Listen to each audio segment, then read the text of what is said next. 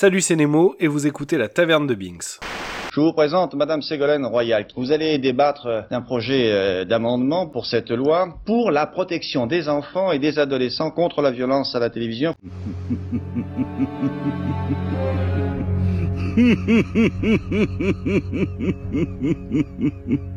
Je crois que c'est indéniable. Je crois qu'il y a une escalade de la violence. Et en une semaine, on a pu voir 27 scènes de torture, 13 tentatives de strangulation et plus de 600 meurtres. Alors bien sûr, euh, bon, je n'ai pas une tête de mère la pudeur. Je suis vraiment euh, foncièrement hostile à la censure ou à l'idée de rétablir un ordre moral. Mais écoutez, je, je crois que trop c'est trop. Et l'on sait que plus les jeunes sont choqués, plus ils regardent la télévision. Et il faudra aussi parler des dessins animés, notamment des dessins animés japonais qui sont exécrables, quoi, qui sont terribles. et je ne dis pas ça parce qu'un jour je suis rentrée à la maison et mon fils de 3 ans et demi m'a dit Maman, je te casse la tête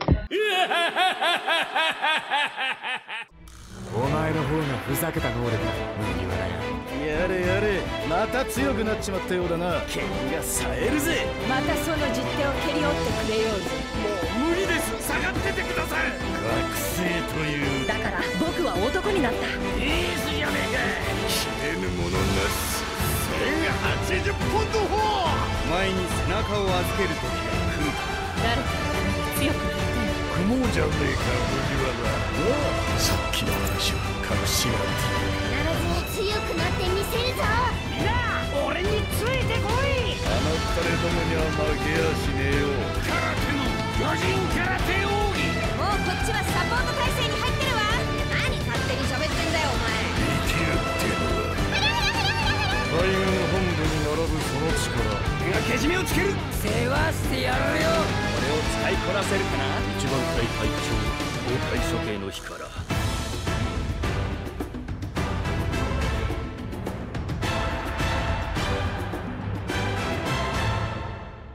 Bonjour à tous et bienvenue dans la Taverne de Binks, le premier podcast audio francophone dédié à l'univers de One Piece. Le concept il est simple, nous allons nous plonger dans cette œuvre somme qu'est One Piece, tant dans le manga que dans ses adaptations et tenter au fil des arcs de retracer, d'analyser et de commenter cette histoire pharaonique et absolument unique. Mais avant de débuter l'aventure et de nous embarquer sur les mers, nous allons aujourd'hui parler du papa de One Piece, Monsieur Eiichiro Oda, et des premiers travaux de ce dernier, des travaux regroupés pour l'essentiel dans un recueil baptisé Wanted, publié au Japon par Shueisha le 4 novembre 1998 et en France par Glénat le 8 juin 2011. Et pour ce faire, j'ai avec moi un solide boucanier, Thomas. Salut Thomas. Bien le bonjour les amis. Wanted, c'est donc un recueil de 5 nouvelles, 5 histoires courtes dessinées par Ichiro Oda entre 1992 et 1996, et donc avant la première parution de son chef-d'œuvre, son œuvre phare, One Piece. Et outre l'aspect œuvre de jeunesse, premiers travaux que vont comporter ces histoires, eh bien, elles ont toutes pour intérêt de comporter des éléments qui vont justement par la suite servir dans One Piece, de sorte qu'elles en constituent en quelque sorte une genèse, une origine,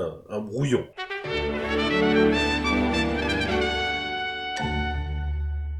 Mais pour commencer, c'est qui Eiichiro Oda?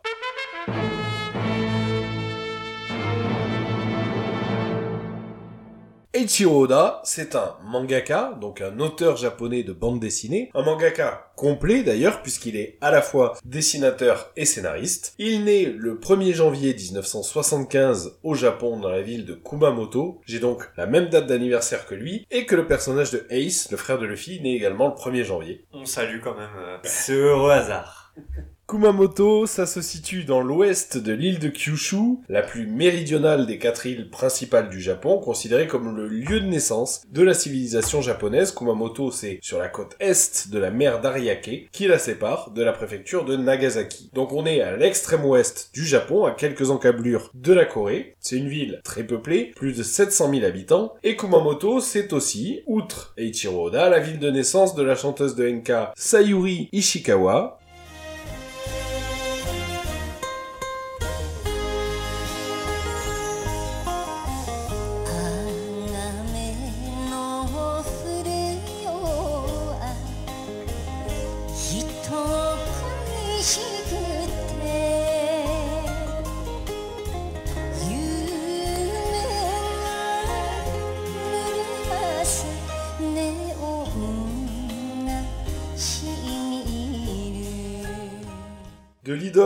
l'idole et actrice pornographique Hitomi Tanaka, qui a beaucoup inspiré euh, Bastien Vives et Last Man. Alors j'interviens. Euh, L'actrice pornographique, dont je sais pas le nom, qui a, euh, inspiré, Tanaka. qui a inspiré Last Man, Ouais. le manga qui a inspiré le personnage féminin principal de ah, Westman, dont le nom est d'ailleurs un anagramme de Hitomi Tanaka, je crois. Ah, Je crois que tous les personnages féminins de Last Man sont des, des anagrammes d'actrices pornographiques euh, au poitrail plutôt développé, ce qui est le cas de Hitomi Tanaka. Alors, la saison 2 est sortie, euh, j'ai pas pu commencer moi-même, mais j'imagine qu'elle est très bien. Et Kumamoto, c'est aussi la ville de naissance de la chanteuse de J-pop Aimée.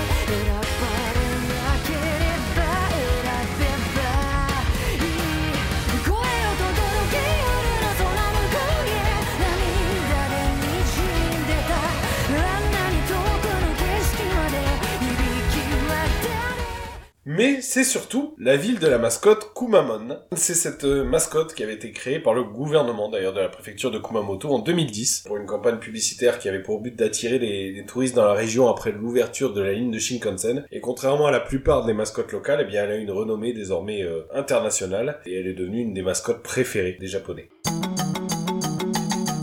Kumamon, Kumamon, Kumamon, Kumamon, Kumamon, Kumamon. 星くまモンモンモンくまモン。くまモンくまモンくまモン。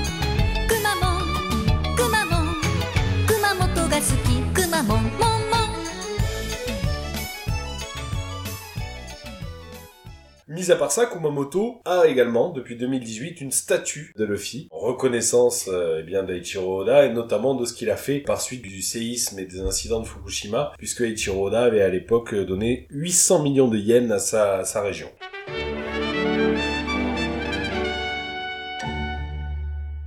L'enfance d'Oda, eh bien, elle est semblable à celle de millions de jeunes japonais. Il est évidemment passionné de manga, il a une grande sœur, il a un père qui est salariman mais qui est un amateur d'art et un peintre à ses heures perdues. Et donc très tôt, et c'est ce qui est plutôt amusant avec Eiichiro Oda parce que ça ressemble beaucoup à son héros Luffy, eh bien à peine 4 ans vraisemblablement, il va décider, à l'instar de Luffy, de son sort. Il sera mangaka. Seul métier selon lui dans lequel on ne travaille pas. Alors qu'il doit passer à peu près, j'irais à vue de nez, 12 heures sur 24 à travailler. Oui, de ce que je comprends à l'époque, en tout cas, alors bon, il a 4 ans, hein, mais ce qu'il explique, je crois, c'est que pour lui, la notion de travail était liée au fait d'être en costume cravate et donc d'être un salaryman, ce qu'était son père, et ce qu'il a d'ailleurs, on va y revenir, mais hésité à redevenir à un moment où la carrière de mangaka semblait euh, voilà difficile à atteindre. Ses influences sont alors multiples, euh, de The Monster Kid à Captain Tsubasa, donc Olivier Tom,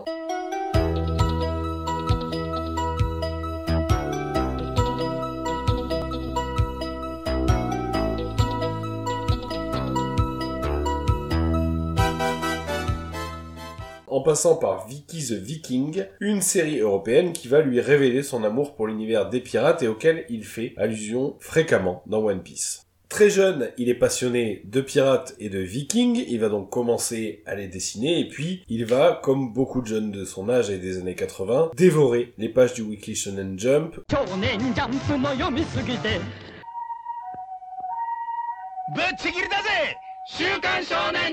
où il va découvrir, en 84, la célèbre saga qui fait ses débuts, Dragon Ball.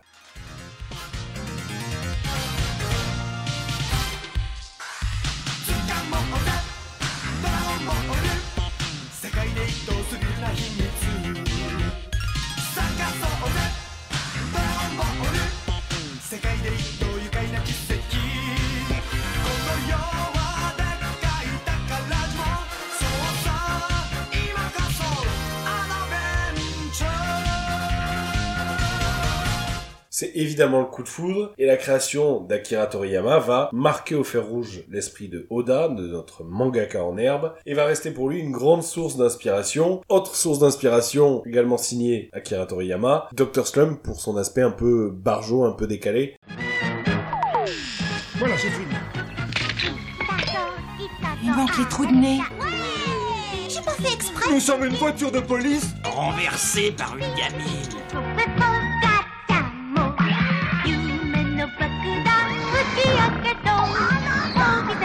Besoin de lait pour une tétée. Si personne ne s'aperçoit que tu es un robot, c'est que tu es une réussite et que je suis définitivement un génie.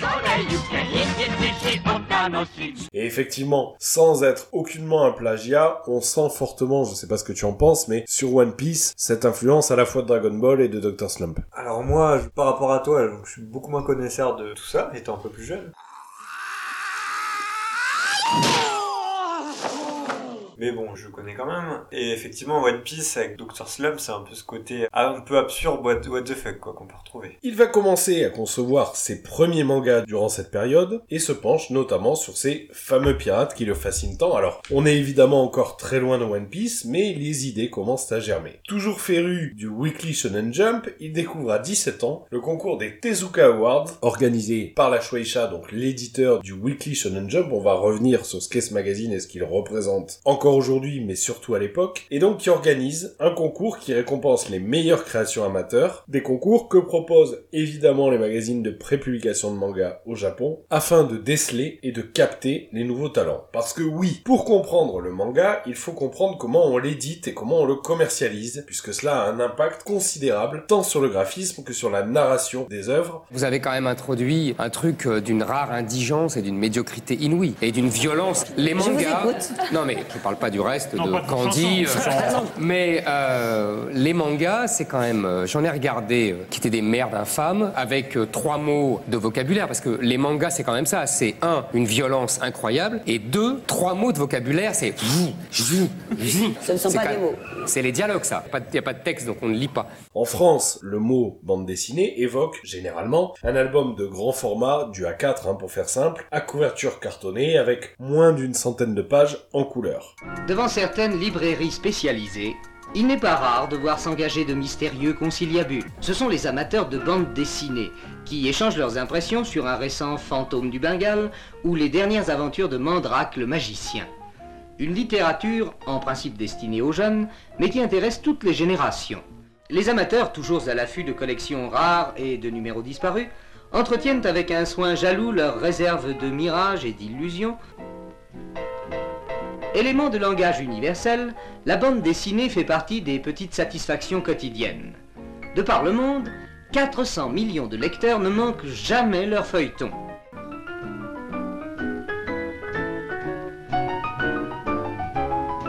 En vérité, on n'a rien inventé et la tapisserie de Bayeux est sans doute la première des bandes dessinées d'inspiration française. Il y a eu en France à une époque des magazines de prépublication qui faisaient la joie des lecteurs dans les années 50 et ce essentiellement jusqu'aux années 70-80 qui ont aujourd'hui disparu. Alors on pourra citer Spirou qui existe toujours mais on pense aussi à Tintin, à Pilote, à Métal Hurlant. C'est pas parce qu'il y a 15 ans c'était nul et qu'aujourd'hui c'est encore plus nul que vous, on doit valoriser le nul que vous faisiez il y a 15 ans. Au contraire, au Japon, c'est ce système qui continue d'exister. La publication des mangas, elle passe avant tout et elle passe d'abord par un magazine de prépublication. C'est ce qu'on appelle les mangashi. Chaque éditeur a un ou plusieurs magazines de prépublication, étant précisé que c'est là un marché qui est contrôlé par un petit nombre d'éditeurs et essentiellement par quatre grandes maisons d'édition, Shueisha, Shogakukan, Kodansha et Akusensha. Une oligarchie qui se réduit encore plus lorsque l'on sait que Shueisha et Shogakukan font partie du même groupe Itotsubashi. Donc une compétition très vive entre ces quatre grandes maisons d'édition qui justifie l'intérêt des concours qu'on évoquait juste avant et auxquels Oda va s'aventurer à participer. Le tout avec des chiffres de vente gigantesques, des chiffres qu'il convient au surplus de multiplier par le nombre de lecteurs puisqu'on estime qu'un mangashi, donc un magazine de prépublication, est en moyenne lu par trois personnes, qu'il s'agisse des personnes du même foyer, donc d'une même famille, ou non, parce qu'on les retrouve aussi dans les salles d'attente, dans les cafés, et d'ailleurs on les retrouve également souvent une fois lus laissé sur un siège du métro ou sur un banc du métro, ce qui permet aux passants de se servir et de le lire.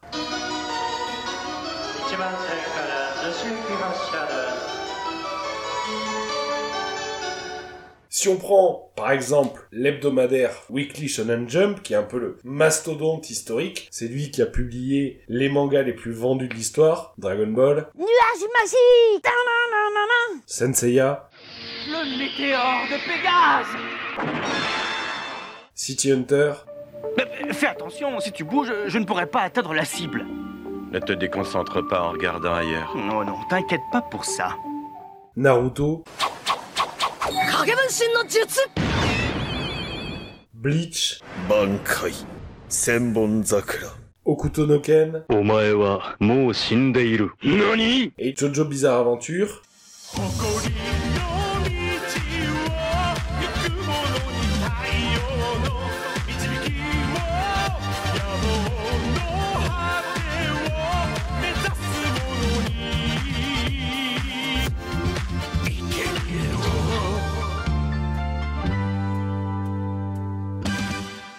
si on prend l'hebdomadaire Weekly Shonen Jump, en 1995, donc période faste du manga et de ses magazines de prépublication, il s'écoulait 6,53 millions d'exemplaires par semaine. C'est énorme au sens euh, le plus, efficace du terme, le plus rabelaisien. C'est pas énorme dans le côté lourd. C'est énorme au niveau de la réalité. Et il était donc lu en moyenne par 20 millions de lecteurs, soit un sixième de la population japonaise.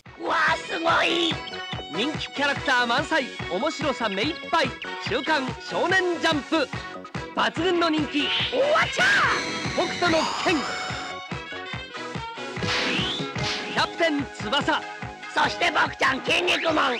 筑波万博に行って集英社館の遺跡とにらめっこん。さあみんな仲間だ。週刊少年ジャンプ。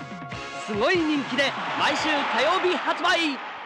Alors, c'est à relativiser. Aujourd'hui, il s'en vend un peu moins d'un million et demi. Ça a quand même beaucoup baissé. Mais reste que l'impact d'un manga à succès au Japon est sans aucune comparaison avec celui que peut avoir une bande dessinée franco-belge ici. Il faudrait plutôt d'ailleurs comparer le mangashi au roman feuilleton du 19e siècle. Ces mangashi, ils peuvent être hebdomadaires ou mensuels, ils vont contenir donc les nouveaux chapitres des séries du moment, et ensuite, une série pourra paraître, sortir, sous forme de compilation, de recueil de plusieurs chapitres, en un seul volume relié, c'est ce qu'on appelle les tankobon, et c'est ce qu'on retrouve pour One Piece en France, publié chez Glénat. Les formats des mangashi se rapprochent généralement du B5, euh, ils peuvent atteindre 3, 4, 5 cm d'épaisseur, et ils sont très peu coûteux, ça coûte environ 2 euros, Euh, on est autour des 250-300 yens, pour 3 à 500 pages de lecture. On peut avoir jusqu'à 25 séries différentes dans un même volume, chaque série qui va occuper entre 14 et 20 pages, donc un chapitre, et il paraît que chaque épisode est destiné à être lu entre deux stations de métro. Donc ce volume de pages, ça correspond à peu près à l'écart entre deux stations de métro, en tout cas c'est la légende qui existe autour de ces chapitres. Le papier employé est de très basse qualité, généralement du papier recyclé, Mais c'est de la merde coloré dans des tons pastels avec une impression ton sur ton et donc ce mangashi c'est un produit de consommation peu rentable pour l'éditeur, un objet que l'on jette après la lecture dans les poubelles. De la merde. De la merde. De la merde. De la merde. De la merde, de la merde. Au contraire, les éditions reliées, donc les tankobon, sont elles destinées à être conservées par le lecteur, elles sont donc plus soignées, le manga relié est imprimé sur un papier de meilleure qualité, on a un format plus petit avec généralement une jaquette couleur en papier glacé, et on a entre 10 et 12 chapitres à chaque fois, Publication particulièrement rentable pour les éditeurs japonais parce que les frais de publication sont déjà à peu près amortis et du coup ils sont quasiment sûrs d'écouler leurs produits. Seules les séries à succès sont en effet reliées, c'est-à-dire si une série ne fonctionne pas en mangashi, elle ne se retrouvera jamais en tankobon. Et si on a un succès énorme, on va dire, de la série, on pourra avoir une troisième édition. On parle en général d'éditions deluxe, donc qui sont des éditions un peu plus grandes cette fois-ci. C'est ce qu'on a par exemple pour Dragon Ball, qu'on aura sans doute un jour pour One Piece en France. On l'a en ce moment pour Naruto, et donc c'est des couvertures cartonnées avec des pages couleurs en général au début.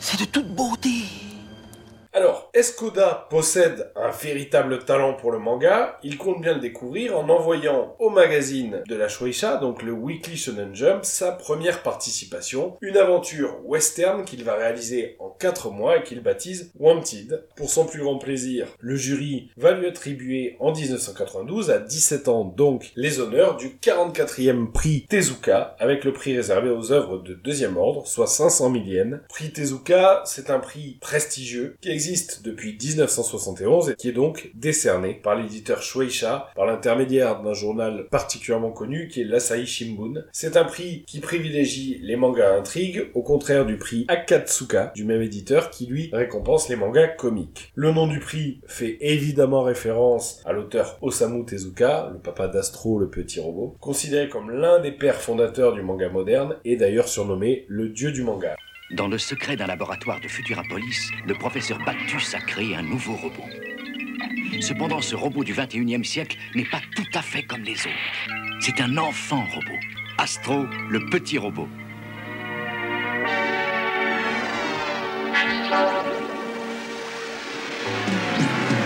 Ce héros du futur qui nous fait vivre de vraies aventures. Toujours là quand il faut. C'est Astro, le petit robot. Alors juste pour précision, quelques prix célèbres, quelques auteurs célèbres qui ont obtenu le prix Tezuka. En 1979, Tsukasa Ojo, le créateur de City Hunter et de Cat's Eyes, obtient une mention honorable avec Space Angel.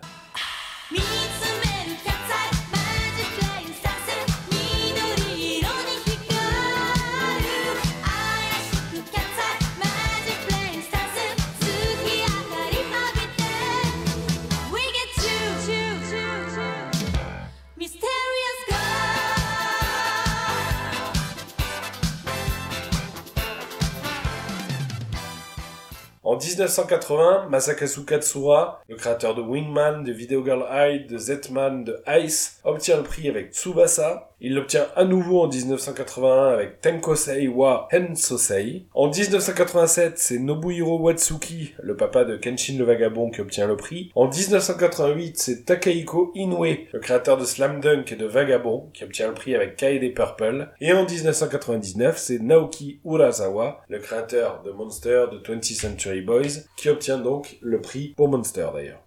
Alors, Wanted, c'est cette première nouvelle, première création d'Aichiro Oda, et c'est donc la première histoire qu'on retrouve dans le recueil Wanted et qui donne son nom au recueil. Il s'agit d'une histoire que Oda a créée donc à 17 ans, alors qu'il est lycéen, qu'on pourrait d'ailleurs appeler le bon euh, La Brute et le Fantôme.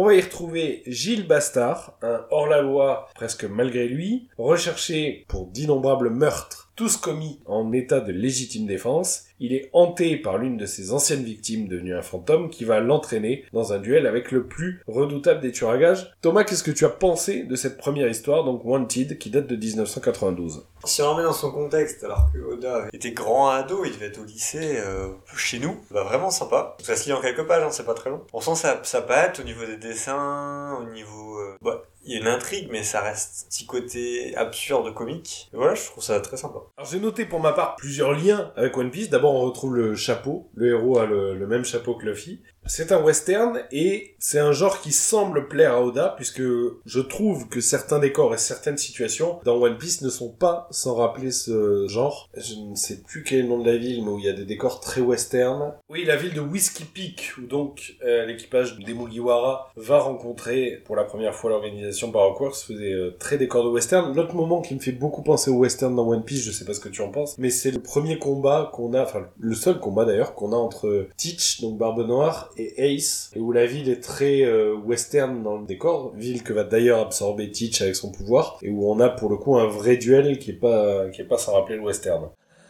Allons, Ace Rejoins mon équipage. Quel est l'intérêt d'être né humain si c'est pour plier devant la force brute? Je ne ferai jamais rien que je puisse regretter un jour. Tu as compris, imbécile? La seule chose qui compte dans ce monde, c'est de rester vivant d'hommage à Ace. Meurs par les ténèbres Bon, dans l'histoire, moi je trouve aussi que le caractère du personnage principal rappelle un peu euh, celui de Luffy. Pour déjà, on voit l'attachement de Oda au personnage de hors-la-loi, puisque là on a un espèce de gentil hors-la-loi qui est recherché euh, malgré lui, c'est en tout cas ce qu'il explique, et puis qui est têtu. Alors de mémoire, je me souviens plus de la phrase, mais il a un peu un, un leitmotiv qui est euh, sous forme d'une catchline. Je sais plus qu'est la phrase, mais un peu voilà comme Luffy et son je veux devenir le roi des pirates. Il a aussi un côté euh, tireur d'élite qui fait penser à Usopp forcément. Donc voilà, moi c'est en tout cas les liens que j'ai décelés euh, avec One Piece et puis surtout les avis de recherche qui sont déjà là bien présents et qui vont être une des bases de One Piece puisque ça va être comme on l'évoquait déjà d'ailleurs dans l'épisode précédent, un marqueur de la puissance des personnages. Alors ça va un peu se diluer avec le temps, mais en tout cas ça a été une référence essentielle et visuellement c'est quelque chose de très présent dans l'univers One Piece qui est d'ores et déjà présent dans cette première histoire qu'il écrit à 17 ans. Voilà, moi j'ai trouvé ça très agréable, plutôt bien foutu, et c'est vrai que c'est impressionnant. Alors, pour un manga réalisé par un lycéen, je trouve que ça a quand même un vrai beau degré de qualité.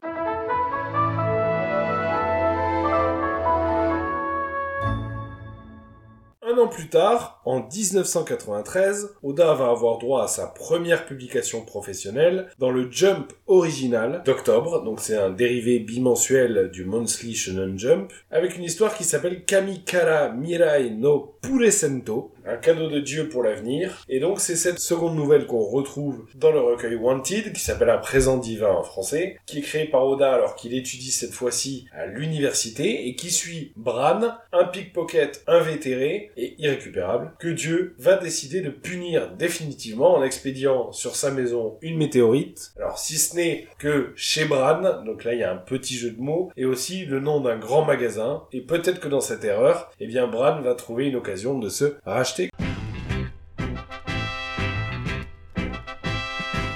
ドバシよい店よいカメラ安くて何でも揃ってる新宿西口駅の前カメラはヨドバシカメラ Alors là, pour le coup, on retrouve une histoire cette fois-ci dans un monde contemporain qui est plutôt réaliste, avec cependant une pointe de fantastique qui va devenir le nœud du récit, et avec quelque chose, je trouve, qu'on va retrouver régulièrement dans l'œuvre d'Oda, qui est One Piece, c'est son rapport à la religion et le détachement qui peut en avoir, l'aspect moquerie, mais pas juste de la, de la flagornerie, enfin, il y a un rapport compliqué, je pense, de Oda à la religion, et en tout cas, il y a, voilà, quelque chose d'intéressant parce qu'on a ici un dieu qui est un peu un dieu euh, fantoche, rien que par le fait que l'auréole qui porte sur sa tête est soutenue par une petite tige, mais qui fait un peu penser au personnage de Ganfor qu'on va retrouver dans Skipeya pour son côté euh, un peu insouciant. Il y a un côté, voilà, un peu faux dieu, mais qui est à la fois le vrai dieu, mais qui n'a aucune conscience de ce qu'il est, qui je trouve est assez amusant et assez intéressant, et qui reflète bien le rapport Kaoda à la religion, en tout cas qui va faire transparaître, je trouve, dans One Piece par la suite. Et puis ce qui est assez amusant dans ce récit, alors là encore, on a un personnage qui vraiment ressemble à One Piece, parce qu'on est toujours sur un personnage de hors-la-loi, donc on voit bien l'attachement qu'a euh, Oda pour ces personnages de marginaux, de gens un peu, voilà, hors du sentier, mais qui sont à la fois, euh, malgré cette vie un peu en marge et, au jour le jour, assez positifs dans leur comportement, et c'est une histoire qui finit bien. L'idée ici, c'est pas de spoiler, on vous racontera pas le récit dans le détail, mais voilà, c'est une histoire qui finit de manière positive. Ce qui est très amusant surtout, c'est qu'on est en 1993 et que Eiichiro Invente Death Note, puisque dans cette histoire, on a Dieu qui a un cahier que va subtiliser le héros, dans lequel il écrit ce qui va se passer automatiquement. J'ai déjà préparé les trois semaines à venir en remplissant le Death Note à l'avance. J'ai déjà montré à elle que Kira pouvait contrôler l'heure de la mort de ses victimes. Donc ce soir, il faut que je tue des criminels dont on commence tout juste à parler. Des gens sur lesquels je suis censé n'avoir aucune information.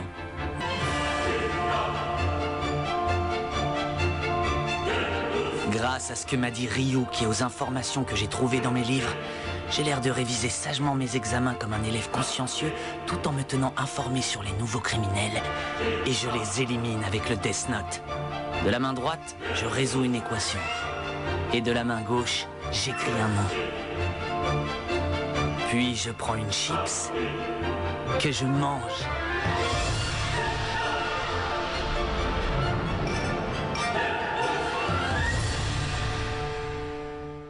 Toujours en 1993, Eiichiro Oda va remporter le concours de talent mensuel organisé par la rédaction du Weekly Shonen Jump, le Tenkaichi Manga Award, grâce à une troisième nouvelle, qui est donc la troisième histoire de ce recueil Wanted chez Glénat, et qui s'appelle Iki Yako, le démon solitaire, ou le voyage d'une nuit pour un diable, qui date donc de 1993, et dans laquelle on va suivre Guku, un moine qui a une peur bleue des monstres que les bons sont pourtant supposés chasser et qui, à la recherche de son maître, va s'aventurer dans un village terrorisé par un monstre mangeur d'hommes. Qu'est-ce que toi, Thomas, tu as pensé de cette troisième histoire Bon, forcément, on sait que c'est Oda, on sait que c'est sa patte, mais en, la lisant, en voyant le, démon, le monstre, j'ai pas pu m'empêcher de penser qu'il y avait une ressemblance avec des titans, l'attaque des titans. Beaucoup pensé à ça au niveau graphique. Sinon, pareil que les autres nouvelles, hein, intéressantes, euh, sympa, on voit l'évolution quand même du mangaka. Autre œuvre, moi, à laquelle j'ai pensé, il y a une cicatrice du personnage principal qui fait un peu penser euh, à Kenshin le Vagabond, et on va reparler du lien qu'entretient Oda avec cette œuvre-là, puisqu'il a travaillé dessus. Bon, le personnage du héros est un peureux qui va devenir courageux avec le temps, donc ça fait aussi un peu penser à l'évolution de Usopp, je trouve. Et puis, on a encore ce rapport à la religion, parce que ce qui est quand même assez amusant, sans vouloir trop en révéler sur l'histoire, mais c'est que le démon qu'il va rencontrer dès le début est en fait le dieu du village et du sanctuaire du village qui euh, s'amuse à prendre cette apparence pour terroriser les habitants. Donc il y a vraiment un espèce de détachement, de traitement ironique des divinités de la religion qui est assez euh, assez prégnant dans l'œuvre de Oda et qui est déjà présent alors que là il tout jeune, il est encore à l'université. Bon, puis c'est une histoire avec une quête, la recherche d'un maître et puis un duel, voilà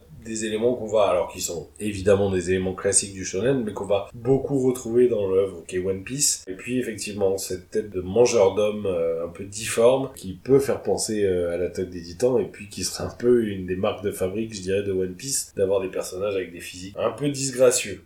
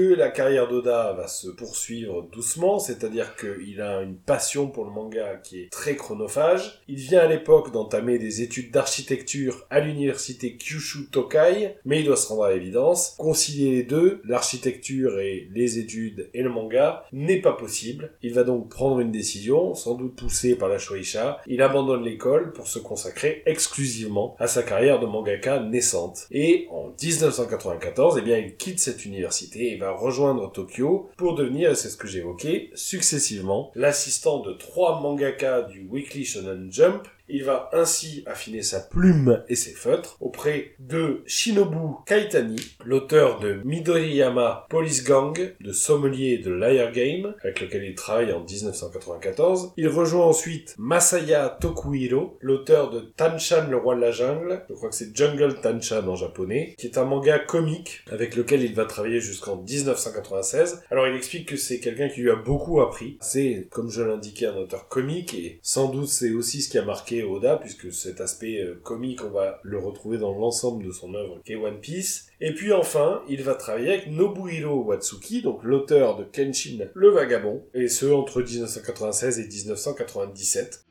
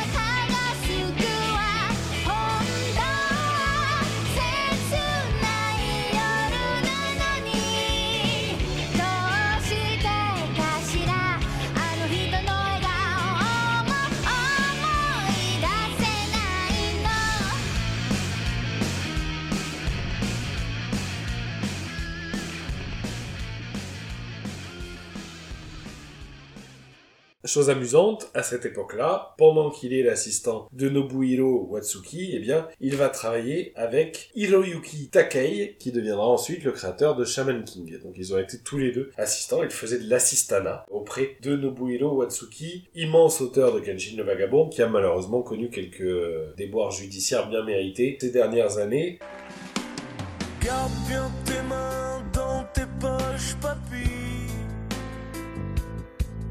La petite a déjà eu assez de sucreries. Juste pour préciser, pour expliquer, il faut bien comprendre que, sans doute, à raison du rythme qui est imposé aux auteurs de manga, un mangaka, ça ne travaille que très rarement seul, et donc, généralement, derrière un manga, il y a un mangaka, le maître d'œuvre, le sensei, qui est très souvent scénariste et dessinateur, parfois il y a un scénariste et un dessinateur, mais en tout cas, derrière le dessinateur, il va y avoir toute une équipe d'assistants. C'est donc ce rôle qu'a occupé Eiichiro Oda, avec des fonctions précises attribuées à chacun, par exemple, ça peut être de dessiner les décors, ça peut être de dessiner des trames, et donc régulièrement les assistants tournent, changent de mission, ce qui leur permet en fait de faire leurs armes et d'apprendre le métier, ce qui est plutôt un système assez vertueux, mais parfois difficile. Si on prend le cas de Urasawa dont je parlais tout à l'heure, qui est donc le créateur de 20th Century Boys et de Monsters, quand on devient assistant de Urasawa, on est assigné d'office pendant les six premiers mois à faire des lignes de vitesse, donc à tracer des traits à la règle, pour marquer euh, la vitesse euh, en image. Tâche plutôt ingrate, mais en tout cas voilà, c'est lui, la façon dont il conçoit le travail d'assistant. À cette époque-là aussi, Oda, en qualité d'assistant, va se faire remarquer par un caractère assez fort, et il va ne pas hésiter à envoyer quelques artistes seniors balader. Fort de l'expérience qu'il va acquérir auprès de ses auteurs reconnus, il va pouvoir continuer à développer ses propres créations et on arrive à la quatrième histoire du recueil Wanted puisqu'en 1994, il publie la nouvelle Monster dans le Autumn Special, donc un numéro saisonnier du Shonen Jump. Dans Monsters, on suit Ryuma, un ronin, un samouraï un peu mystérieux en quête de nourriture, au tempérament assez chaud qui va très vite devoir se retrouver à affronter un célèbre épéiste du nom de Cyrano. Ah non, c'est un peu court, jeune homme. On pouvait dire, oh Dieu, bien des choses en somme en variant le ton. Par exemple, tenez, agressif. Moi, monsieur, si j'avais attelé le nez, il faudrait sur le champ que je me l'amputasse. Amical. Mais il doit tremper dans votre tasse. Pour boire, faites-vous fabriquer un anap descriptif. C'est un roc. C'est un pic, c'est un cap. Que dis-je? C'est un cap. C'est une péninsule. Gracieux. Aimez-vous à ce point les oiseaux que paternellement vous vous préoccupâtes de tendre ce perchoir à leurs petites pattes Lyrique Est-ce une conque Êtes-vous un triton Naïf. Ce monument, quand le visite-t-on? Enfin Parodie en pirate, mon sanglot Le voilà donc ce nez qui, détrait de son maître, a détruit l'harmonie. Il en rougit, le traître Voilà ce qu'à peu près, mon cher, vous m'auriez dit si vous aviez un peu de lettres et d'esprit. Cyrano, un héros pourfendeur de dragons. Qu'est-ce que toi, Thomas, tu as pensé de cette quatrième histoire de Wanted, baptisée Monster? Alors dans cette, dans cette histoire, il y a un mélange de genres assez particulier entre euh, mousquetaire avec le Cyrano, euh, sans rappeler notre Cyrano francophone, avec les westerns, et bien sûr bah, les, les samouraïs, et même le médiéval fantastique, sans en dire plus. Donc euh, très nouvelle très sympa, on apprend, parce que finalement, en lisant cette nouvelle, on le sait déjà, mais que ça, ça révèle le, le passé d'un personnage euh, qu'on retrouve dans One Piece. Donc euh, je vous conseille cette nouvelle. Oui, c'est en effet la première histoire qu'on peut relier à One Piece, puisqu'on va retrouver le personnage de Ryuma ensuite, sous forme de zombie, dans l'arc de Thriller Bark, dont on, parlera un jour. Autrefois, le célèbre Shusui était à la ceinture d'un samouraï légendaire. À présent, c'est à toi qu'il revient. Je suis persuadé qu'il sera honoré de t'avoir comme nouveau maître. À côté de lui, le personnage de Cyrano que tu évoquais et qui n'est pas sans rappeler Mihawk, œil de faucon, notamment dans son aspect euh, physique et puis dans son côté euh, épéiste. Et puis à côté de ça, on va encore retrouver des éléments à la fois qui évoquent le caractère de Zoro et un peu de Sanji, d'une part pour le côté nerveux de Ryuma et pour son talent au sabre, le code d'honneur également, et Sanji pour l'esprit chevaleresque et euh, le côté défense de la jeune fille en détresse. Ryuma a aussi cette qualité d'être un personnage talentueux mais modeste, qui a pas euh, conscience de sa propre valeur, comme Luffy, qui, euh, bien qu'il croit en lui, n'est pas vraiment quelqu'un qui a voilà une suffisance. Moi, ça m'a aussi fait penser un petit peu à Dragon Quest. Il y a un côté un petit peu euh, enfantin et puéril du héros qui fait penser à Fly, à Dai dans Dragon Quest. C'est pour le coup une très bonne histoire. C'est peut-être une des meilleures, si ce n'est la meilleure du récit. Et comme tu le disais, il y a ce mélange des genres qui est très particulier à Oda. Parce que l'univers de One Piece, on le verra au fil des épisodes, est un vrai fourre-tout. Et c'est déjà le cas ici. On a euh, de l'heroic fantasy, du western, de la épée, et puis du film de sabre. Malheureusement, hormis Monsters, chacune des propositions de Oda va être rejetée par son responsable éditorial. C'est donc une période difficile pour lui. Il commence sérieusement à douter de son talent, brouillon après brouillon. Les refus deviennent de plus en plus durs à accepter et se pose l'ultime question, est-ce qu'il est fait pour devenir mangaka, pour créer des mangas? Et il hésite à ce moment-là, et c'est ce que j'évoquais précédemment, à arrêter pour redevenir comme son père un salariman et c'est son Tanto, son Tanto-cha, qui va le persuader de poursuivre dans cette Alors le Tanto, le Tanto-cha, c'est ce que j'évoquais, c'est le responsable éditorial, l'éditeur attitré, puisque chaque auteur de manga a un contact privilégié avec un éditeur au sein de la maison d'édition, et c'est lui qui va le persuader de continuer. C'est un système qu'on voit d'ailleurs bien dans le manga Bakuman, on en revient à Death Note puisque c'est le même auteur. On voit l'importance de ce rôle de Tanto qui est pas simplement un éditeur, qui est aussi quelqu'un qui souvent apporte des idées et qui conseille dans la conception, un peu comme un showrunner pour les séries américaines. Là voilà, un espèce de quand même de rôle créatif, et il va pouvoir suggérer des idées. Alors peut-être moins parce que Oda, je pense, est quand même quelqu'un d'assez affirmé. Il y a d'ailleurs un personnage dans Bakuman, puisqu'on en parlait, qui, je crois, ressemble un peu à Oda, c'est ce que disait l'auteur. Mon oncle disait Travailler dur est une des conditions pour être mangaka. Comment ça, une des conditions? Taro Kawaguchi avait une théorie. Pour devenir mangaka, quand on n'est pas un génie, il faut trois conditions. Lesquelles? Lesquelles? Dis-moi Condition numéro un être vaniteux. Il faut penser au fond de soi qu'on est meilleur que les autres. Ça, c'est pas vraiment un souci. Et puis dire que j'ai du talent, c'est pas être vaniteux, c'est juste exposer un fait. Dire ça, c'est précisément être vaniteux. Condition numéro 2. Travailler dur. Oh, ça doit être l'un des trucs les plus sensés que le maître Kawaguchi ait dit. Et enfin, condition numéro 3. Hmm? Avoir de la chance. Eh? Qu'est-ce que tu me chantes La troisième condition, c'est la chance? Évidemment, ça compte aussi. Quand t'es pas un génie du dessin, il faut une part de chance pour réussir. Mais on ne réalise pas son rêve uniquement en s'en remettant à la chance. C'est pour ça qu'il faut que je travaille dur sur mes dessins ce week-end. En tout cas, voilà. Lui il va lui dire, voilà, faut que tu t'accroches. Et il lui dit notamment, en expliquant que, bah, il est parmi les différents auteurs dont il a la charge, celui qui ne se plaint jamais et qui n'a jamais l'air de souffrir, alors même qu'il travaille énormément. Donc il lui dit, tu es fait pour ce métier de mangaka, il faut que tu t'accroches. Et c'est ce que va faire Oda. Il vient de fêter ses 21 ans et il va donc se replonger dans ses premières œuvres avec un brin de nostalgie et retrouver un vieux concept, une histoire de pirate inspirée donc par cette série qu'il adorait enfant, Vicky le Viking. Il tente le tout pour le tout.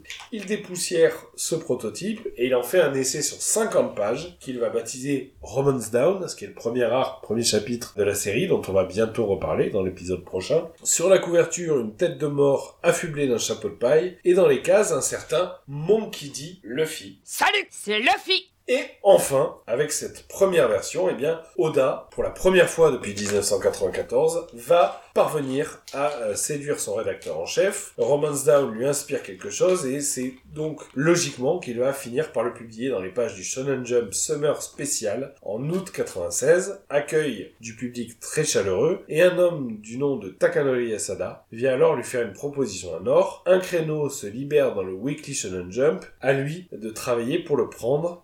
Publication hebdomadaire dans le magazine le plus populaire du Japon, c'est le Saint Graal dont rêvent à l'époque de nombreux auteurs. Et donc, en deux semaines, il va réaliser une nouvelle mouture de Romance Down qui régale les lecteurs de la revue. C'est cette nouvelle mouture, Romance Down, deuxième version, qui date de 1996, qu'on va retrouver dans Wanted, dans le recueil publié chez Glénat. Je réexplique, hein. Deuxième version parce qu'effectivement, Romance Down, qui est le nom du premier chapitre et donc du premier arc de One Piece, est aussi le nom de deux histoires courtes dans lesquelles Oda a jeté les bases de son univers. La première, c'est celle que je viens d'évoquer, qui est publiée dans le numéro spécial du Weekly Shonen Jump en 96, avec un personnage qui s'appelle Monkey D. Luffy, qui parcourt les mers à la recherche d'un équipage de pacificateurs qui pourrait l'accepter. En effet, dans cette première version de l'univers, il y a deux types de pirates, et c'est quand même, on va en parler ensemble, mais la réalité encore dans One Piece aujourd'hui, et c'est d'ailleurs ce qu'on évoquait dans le précédent épisode dédié à One Piece Red, on a d'une part les pacificateurs, les paisibles, donc les gentils pirates, et puis les Morgania, les pilleurs, qui sont les méchants pirates. Le mauvais chasseur, bon bah c'est le gars qui a un fusil, euh, il voit un truc qui bouge, euh, il, il- il tire. Ouais, bien sûr. Il tire. Le bon chasseur, c'est un gars, bon bah il a un fusil, euh, un fusil, il, il voit un truc qui bouge, euh, il, il tire, mais. Bah, c'est pour la même chose, quoi. Bon, il y a le bon chasseur, puis il y a le mauvais chasseur, hein. il y a le viandard, puis il y a le non-viandard.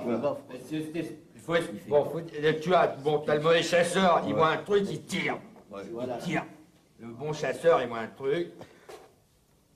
Bon, il tire, mais euh, c'est un bon chasseur, hein. On y découvre donc ce Luffy qui parcourt les mers à la recherche d'un équipage de pacificateurs qui pourrait l'accepter et qui va croiser la route d'une bande de pirates qui ont l'intention d'attaquer un petit village. Après les avoir maîtrisés et ligotés, Luffy débarquera au fameux village où les habitants le prendront pour le capitaine des pirates, Gary Croissant de Lune. Il rencontrera une jeune fille qui a un faux air de Nami, qui a bien l'intention de défendre son village et après avoir éclairci la situation, cette dernière va lui expliquer qu'elle a été recueillie par les villageois alors qu'elle n'était qu'un bébé et que c'est pour cette raison qu'elle veut se battre. Luffy quant à lui va expliquer qu'il rêve de devenir pirate depuis sa rencontre avec un pirate nommé Shanks qui a perdu un bras en le sauvant d'un monstre marin. Donc les bases sont déjà là. D'ailleurs c'est ce dernier qui lui a confié le chapeau de paille qu'il porte. Puis Gary et ses hommes qui ont réussi à se libérer débarqueront à leur tour dans le village. Suite à un quiproquo, Luffy est fait prisonnier par les villageois et ne pourra pas empêcher le pillage du village. Mais Gary va commettre une erreur monumentale, écraser le chapeau de paille de Luffy. Et Luffy va donc régler son compte à Gary grâce à ses pouvoirs. En effet, son corps est devenu élastique après avoir mangé un fruit que l'équipage de Shanks avait volé à d'autres pirates. Finalement, Luffy donnera le trésor des pirates aux villageois et ira voguer vers d'autres flots. On a donc bien le point de départ de One Piece ici, un Luffy élastique au chapeau de paille qui rêve de devenir pirate après sa rencontre avec Shanks. Mais le plus intéressant dans cette petite histoire est certainement de découvrir à la fin un Luffy adulte avec quelques poils au menton. Qu'est-ce que ça t'inspire, Thomas, cette première version de Romance Down qui n'est pas celle présente dans Wanted et qui est, je pense, beaucoup plus proche de ce qu'est One Piece aujourd'hui que la seconde version dont on va parler ensuite. Alors moi je l'ai je l'ai pas lu cette première version, je la découvre euh, selon ton résumé. Alors je trouve ça assez marrant parce qu'effectivement elle se rapproche plus de One Piece que la deuxième version. Autre fait que je trouve assez marrant, donc c'est des pacificateurs je me semble qu'il veut rejoindre et ça me fait penser à des corsaires donc à des Shishibukai comme si Luffy voulait devenir Shishibukai. Alors c'est assez drôle. Donc chasseur de pirates euh, finalement. Comme le titre de Zoro. Euh. Ouais, le terme de pacificateur fait aussi penser au pacifista, je trouve.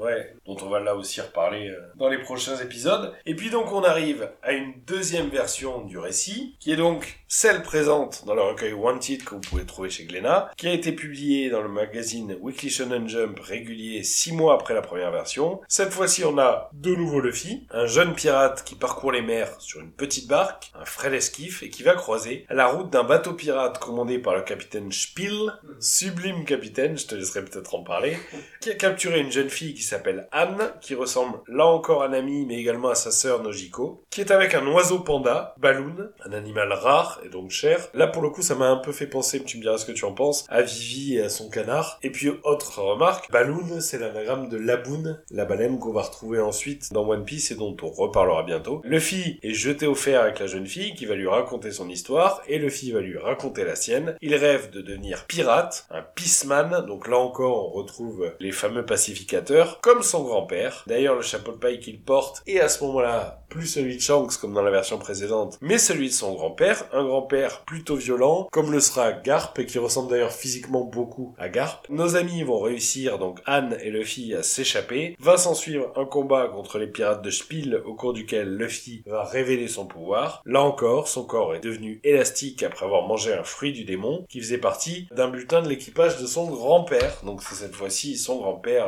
une sorte de Garp, qui lui a donné ce butin. Spiel, néanmoins, possède lui aussi des pouvoirs, il peut envoyer des flammes grâce à ses mains, qui n'empêchera pas Luffy de le vaincre avant de dire adieu à sa nouvelle amie et de reprendre le cours de son voyage. Qu'est-ce que tu as donc pensé de cette deuxième version et qui est finalement le dernier brouillon à One Piece avant la vraie arrivée du premier chapitre de One Piece? Donc moi c'était celle que j'avais vue la deuxième version donc forcément c'est- ah, la déjà première page on voit le Monkey D. Luffy hein, donc, donc voilà. Le méchant euh, style très absurde on va dire très particulier. Spiel l'hexagone. Donc a une sacrée tête euh, particulière. Ça en reste en folie. Donc voilà c'est sans rappeler certains méchants de One Piece euh, bah, avec ce côté comique. Alors, tu voulais te débarrasser de moi, si j'ai bien entendu Je l'ai fait exprès de dire que j'étais mort.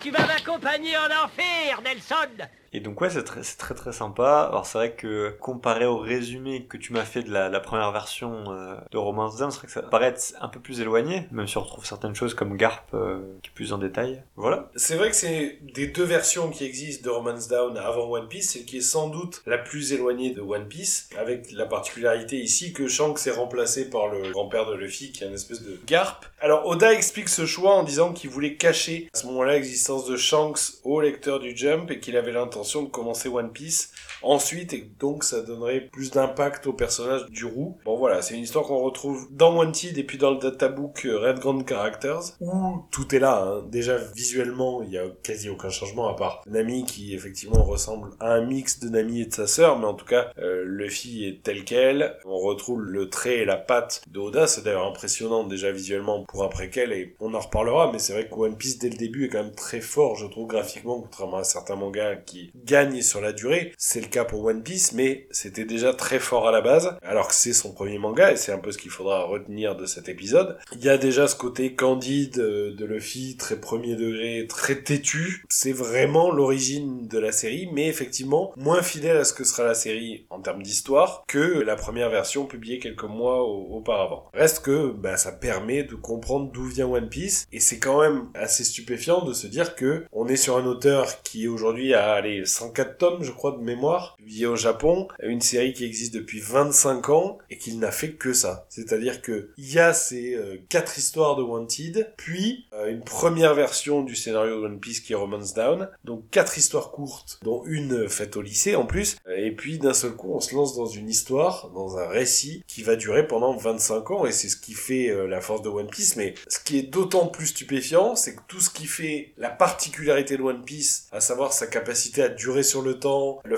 foreshadowing, la capacité à prévoir des événements qui vont survenir, la richesse de l'univers, le nombre de personnages, la capacité à caractériser chacun d'eux, tout ça est encore plus magnifié, je trouve, par le fait que c'est une première œuvre.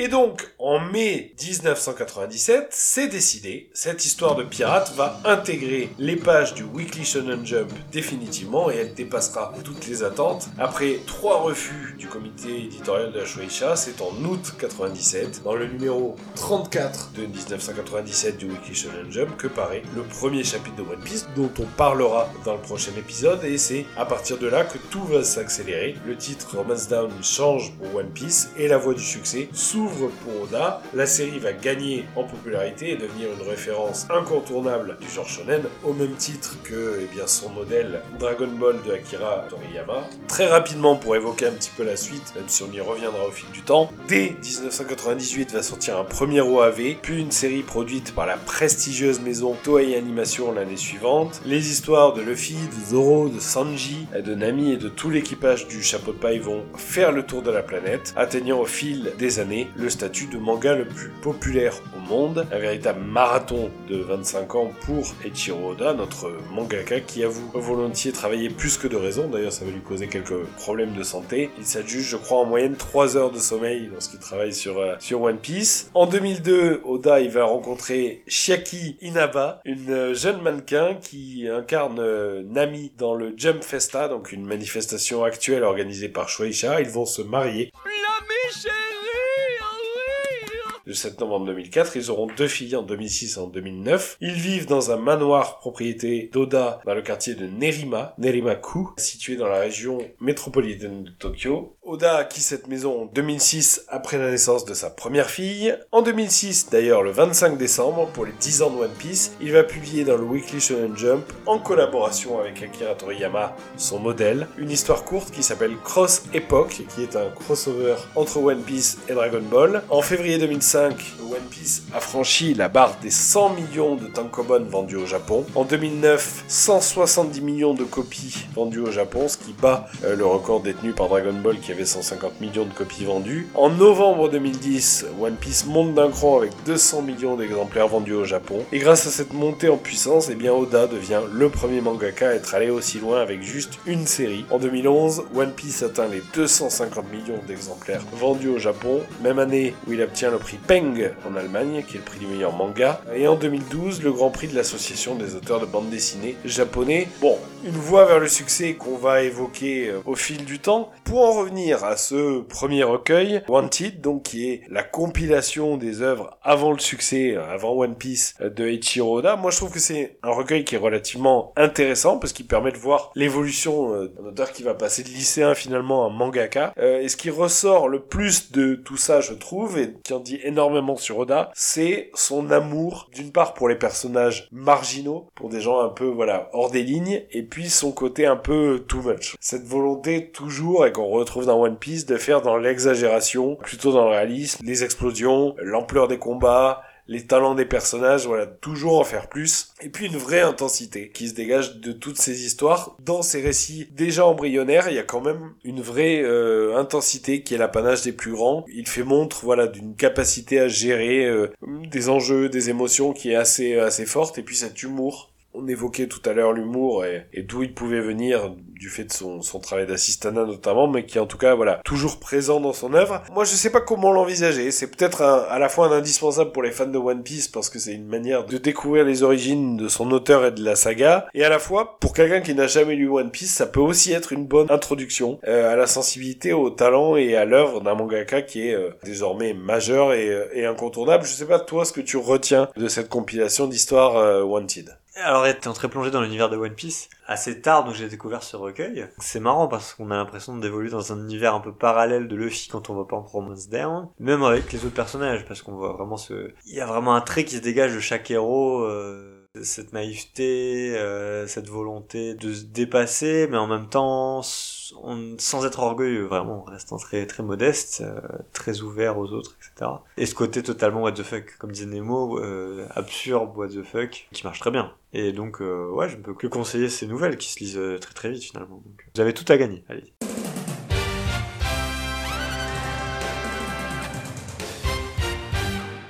On va en profiter, on en a terminé avec ce premier recueil et ses premières histoires, peut-être parler un petit peu de Oda encore et, de sa façon de travailler. D'abord le procédé de création des planches de One Piece et la planche de création de manga. D'abord au niveau du matériel, le matériel qu'utilise euh, Eiichiro Oda, c'est un crayon à papier. Il se sert pour ses crayonnés un critérium. Un G-Pen, donc un porte-plume qu'il utilise pour ancrer les personnages. Porte-plume qu'il surnomme Oda Special.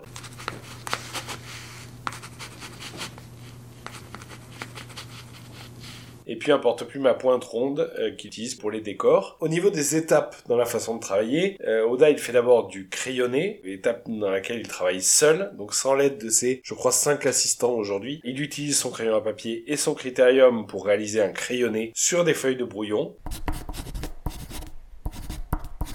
Il y consacre deux ou trois jours par semaine et selon lui, c'est à ce moment-là que euh, se joue toute la qualité du manga, une étape qui en elle-même constitue la moitié du travail à réaliser. Ensuite vient l'esquisse, c'est la deuxième étape du crayonné, qui consiste à placer les caractères dans les bulles préalablement placées dans le crayonné, toujours à l'aide d'un critérium et d'un crayon à papier. Puis vient l'ancrage des cases et des personnages, étape importante. Il dessine les cases qui fixent les limites à l'aide d'un feutre à dessin, puis les personnages sont dessinés.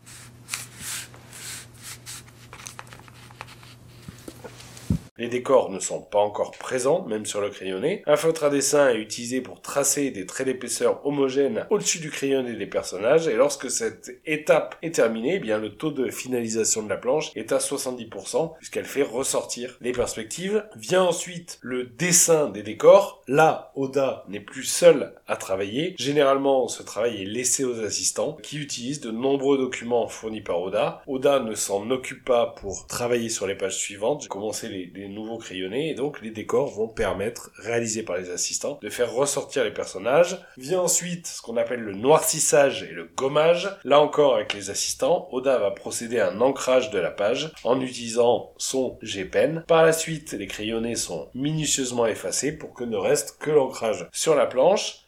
Vient ensuite l'étape du lettrage, dernière étape qui est généralement laissée au, au, responsable éditorial qui se base sur le contenu crayonné des bulles pour écrire de façon propre et lisible les caractères. Et vient ensuite la publication, donc la copie des planches est envoyée au Shonen Jump qui publie les planches à sa suite. À noter que le logo One Piece présent à chaque début de chapitre est ajouté juste après le lettrage et Koda laisse place pour le logo sur la planche. Il s'amuse d'ailleurs parfois à faire des logos crayonnés en faisant référence à des événements du manga crayonnés qui ne sont cependant pas visibles pour le lecteur.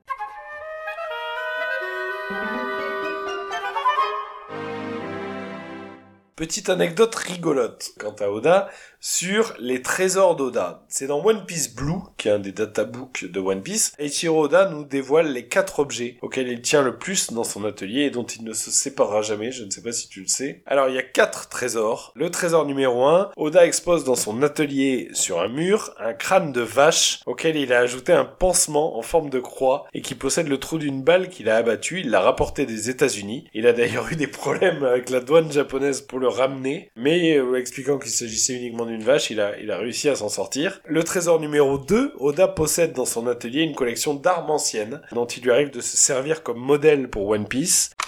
Il s'agit de répliques d'anciens pistolets et d'anciens sabres posés dans un coin de l'atelier. Pièce préférée pour lui, un long sabre qui fait 1m70 je crois. Le marchand chez qui il l'a acheté lui en a fait cadeau, lui a fait cadeau pardon d'un coutelas en apprenant qu'il s'agissait du célèbre auteur de One Piece. Oda achète ses armes en se déplaçant lui-même régulièrement dans des armureries. Trésor numéro 3. Dans son atelier, Oda possède des figurines originales tirées du film Les Sept Samouraïs d'Akira Kurosawa, ainsi que des figurines créées par Michael Lowe, un célèbre designer hongkongais.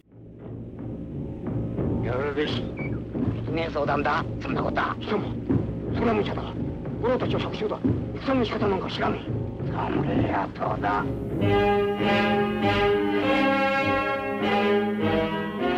金にも出世にもならん。難しい戦があるんだ。ついてくるか。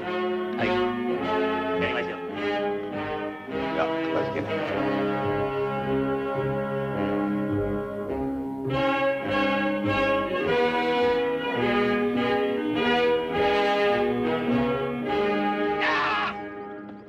Puis trésor numéro 4, on l'a déjà dit, mais Oda est un fan absolu d'Akira Toriyama, le célébrissime auteur de Dragon Ball, dont il admire le talent de narrateur et la touche unique de son dessin, et dans son atelier, il a un dessin dédicacé par l'auteur de Dragon Ball qui est exposé en haut d'une armoire. Selon lui, c'est le dieu vivant du manga qu'il a donc réussi à rencontrer pour la première fois lors d'une soirée de l'éditeur Shueisha, alors qu'il avait 20 ans. Il s'est dit que ce dernier ressemblait énormément à Son Goku, donc le héros de Dragon Ball.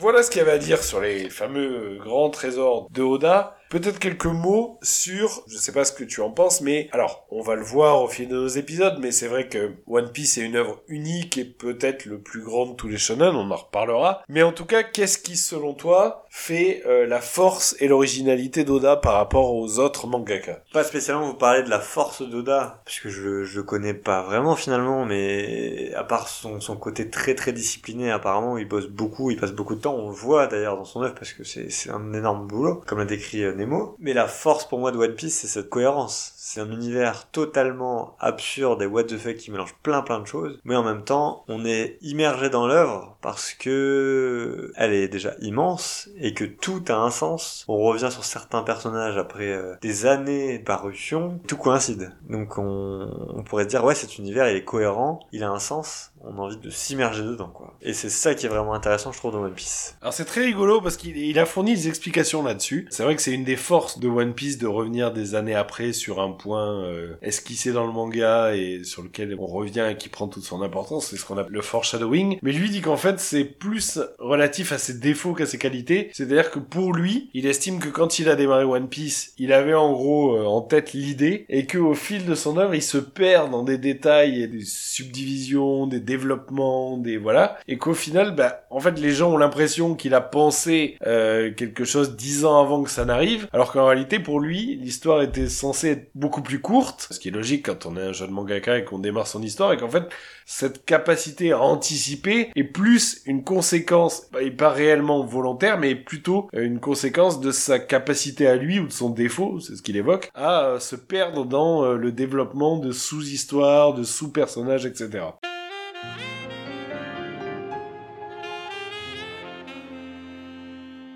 Avant d'en terminer, euh, quelques petites futilités quant à Ichiro Oda pour faire le tour du personnage. Alors évidemment, c'est un personnage qu'on voit très peu. Il y a très peu de photos de Oda parce que c'est quelqu'un qui vit euh, relativement caché. À la fois, c'est un petit peu le sort de beaucoup de mangaka qui vivent euh, voilà vissés à leur table de dessin qui travaillent comme des chiens, qui dorment très peu, qui n'ont pas le temps de sortir et qui voilà très souvent, en tout cas c'est le cas d'Oda, ne veulent pas être reconnus publiquement. Moi, ce que je retiens quand même de tout ce qu'on a dit, c'est le lien très fort qu'il y a entre Luffy et Oda dans cette capacité à poursuivre un rêve, puisque l'histoire même de One Piece, elle est bâtie sur cette volonté. Alors, la notion de volonté, d'ailleurs, on y reviendra au fil des épisodes de One Piece, et notamment avec cette histoire de volonté du dé, mais cette volonté de Luffy, dès le départ, de se dire, je serai le roi des pirates, en miroir avec ce petit Oda qui, euh, à 4 ans, euh, décide de dire, euh, un jour, je serai, voilà, mangaka, et un grand mangaka. Je trouve ça, voilà, assez, assez stupéfiant, et pour le coup, c'est quelqu'un qui raconte l'histoire d'un personnage avec lequel il partage beaucoup de choses, et quand même une qualité qui est l'abnégation, la, volonté, le courage, euh, enfin voilà, qui est assez forte. Quelques petites futilités donc sur Oda, quelques petits éléments qui sont euh, distillés au goût dans les différents ouvrages, euh, bonus, etc.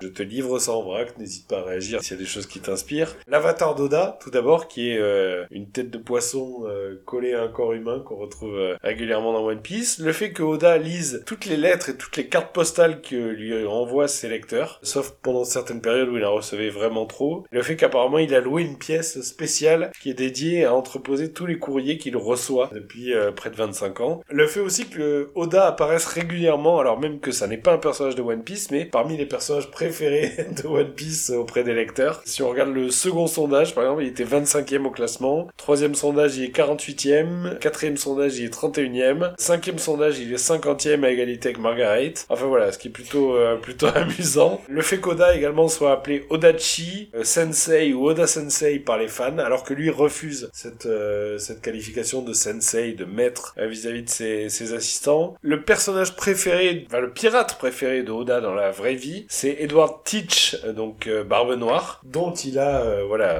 déduit le, le Barbe Noire du manga, et pas seulement puisque il estime que à la fois Barbe Blanche, donc Edward Newgate, euh, Marshall D. Teach, donc Barbe Noire, et Tatch euh, sont trois personnages inspirés par le Edward Teach de la vraie vie. Les films préférés de Oda, qui sont Les Sept Samouraïs, L'étrange Noël de Monsieur Jack et Young Guns, donc on a bien euh, et le, le western et euh, le film de sabre et puis le côté un peu décalé, barré de L'étrange Noël de Monsieur Jack et, et de Brooke hein, aussi. euh. Étant le cinéma, c'est original, j'aurais pas... C'est bien, moi j'adore ce film, mais j'aurais pas.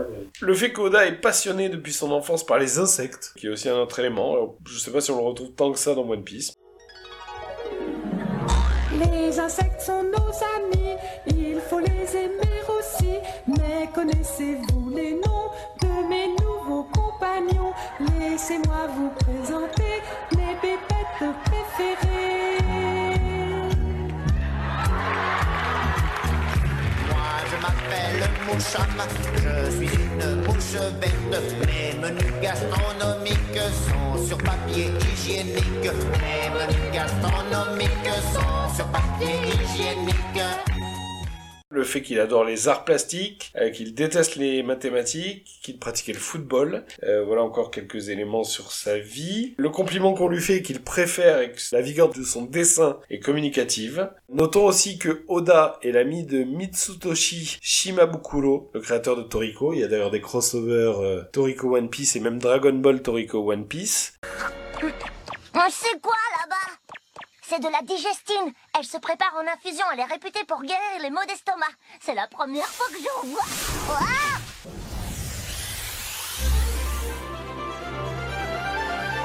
Oh Toriko C'est pas sympa de me laisser en plan derrière. T'as vu ce que j'ai attrapé comme Atsu On voit pas ça tous les jours. Ah oui On en trouve des choses bizarres. L'île Génécro est surprenante. Je me demande quel goût il peut avoir. C'est l'heure de casser la croûte. Lâche Chopper! Tout de suite! Quoi? Son bras s'est allongé? Hein?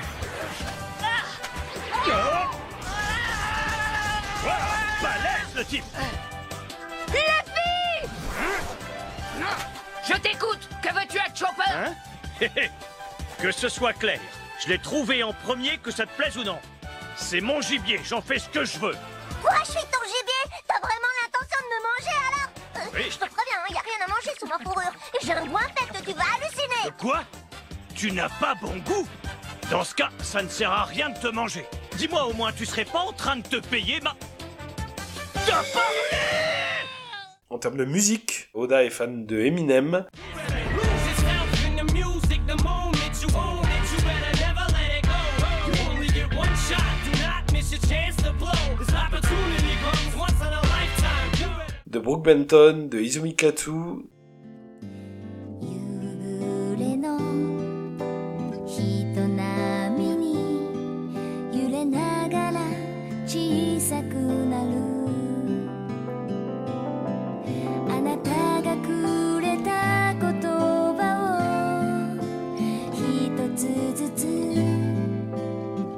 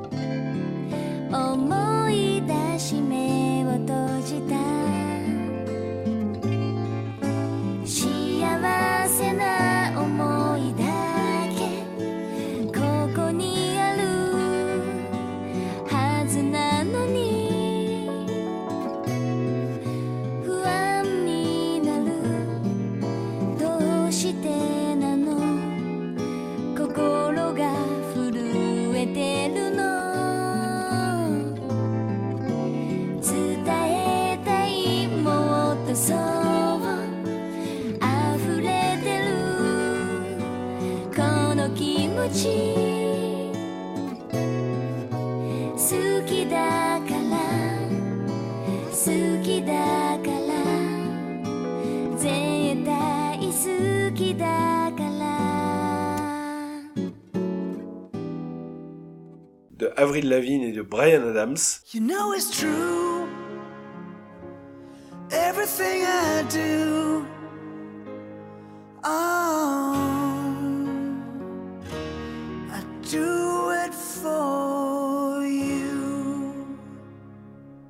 Il est aussi fan, alors on parlait de l'étranger de Monsieur Jack, mais en termes de cinéma de Quentin Tarantino et de Tim Burton. Il est également très attaché à ses fans et aux fans de One Piece. Il est notamment euh, tombé malade et alité à raison sans doute de son rythme de vie, et donc il a pris du temps pour dessiner alors même qu'il était euh, alité à l'hôpital. C'est ce que révélait Masashi Kishimoto en 2013, l'auteur de Naruto. À noter également que lorsqu'il travaille, donc il ne dormirait que 3 à 4 heures par nuit et travaillerait 15 à 16 heures par jour. Donc pour quelqu'un qui a fait mangaka pour ne pas travailler, c'est plutôt raté. Il estime aujourd'hui que son rêve c'est de voyager dans le monde une fois qu'il aura terminé One Piece. Et on raconte, alors là aussi c'est plus ou moins de la rumeur, mais qu'au cas où il mourrait avant que One Piece ne soit terminé, il y a quelques personnes, dont des assistants, qui sont informés de ce que serait la fin.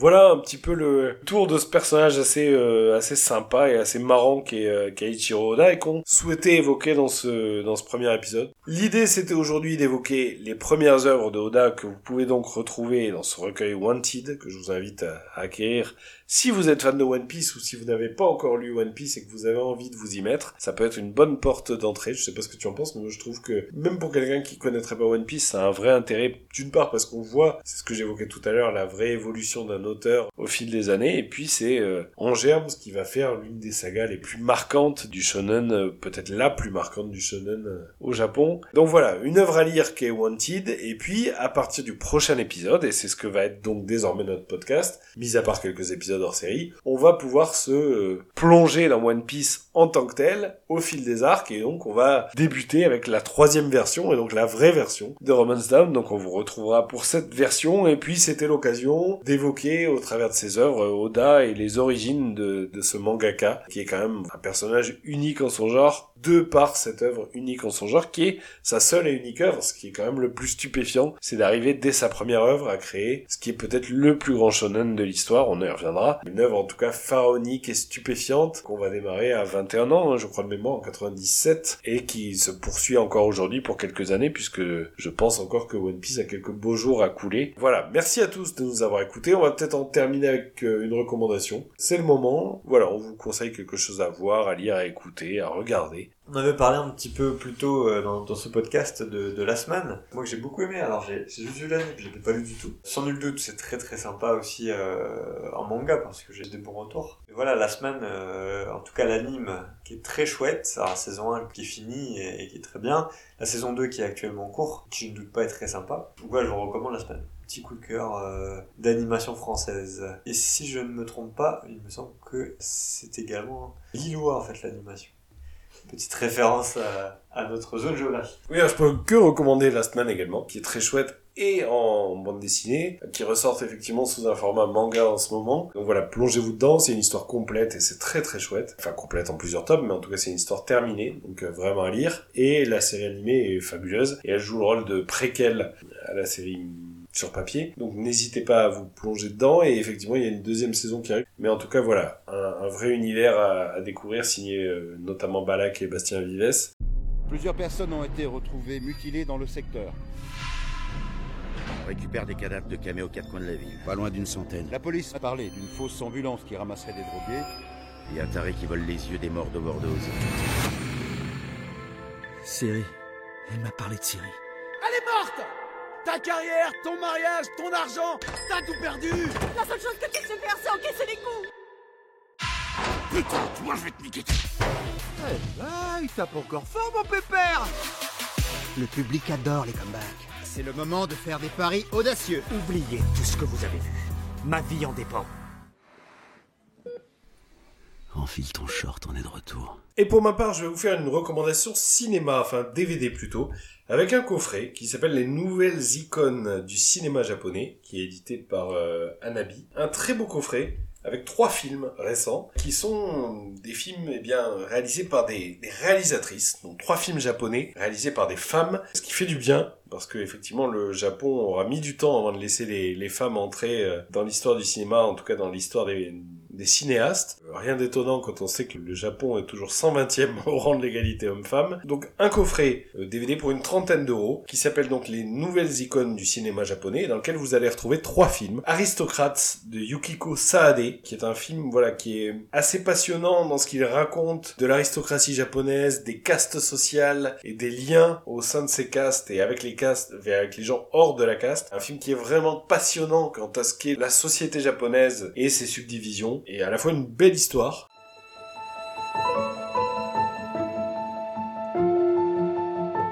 再会したのは10年ぐらい前かな大学辞めた時キャバクラで働いてたでしょ何より向こうが私のことをそういう女だって区別してたから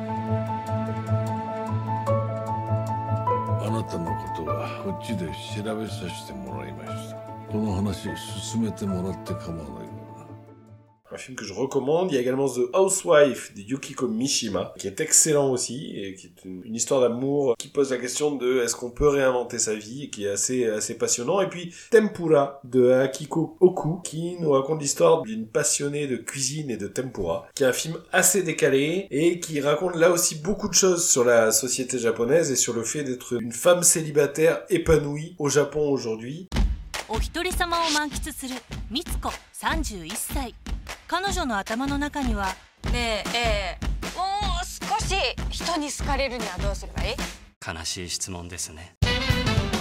あこんにちは。いつもお世話になっております。距離の取り方がわかんないよ。どうしようえ美津子と A が挑む崖っぷちのロマンス Un très joli film, un peu avec un côté un peu sucré, un peu pop, mais à la fois avec une vraie profondeur et une vraie sensibilité. Donc trois belles œuvres que je vous recommande de découvrir avec un joli livret en plus dans le coffret. Donc voilà, ça s'appelle Les nouvelles icônes du cinéma japonais. Je vous dis une trentaine d'euros et euh, c'est la manifestation que les réalisatrices commencent à se faire une place dans l'industrie passionnante hein, du cinéma japonais, mais qui aura mis du temps à ouvrir les portes aux femmes. Donc je vous invite à vous jeter sur ce coffret. Et bien voilà qui termine notre chapitre 0, qui était donc consacré à Wanted et donc à la recherche de Eiichiro Oda. On se retrouve pour le prochain numéro, pour le chapitre 1, donc pour Romance Down, premier arc de One Piece. Merci à tous de nous avoir écoutés, merci de nous suivre, merci de nous partager. On vous dit à très bientôt. Salut les Nakama, merci Thomas et à très vite. Salut, salut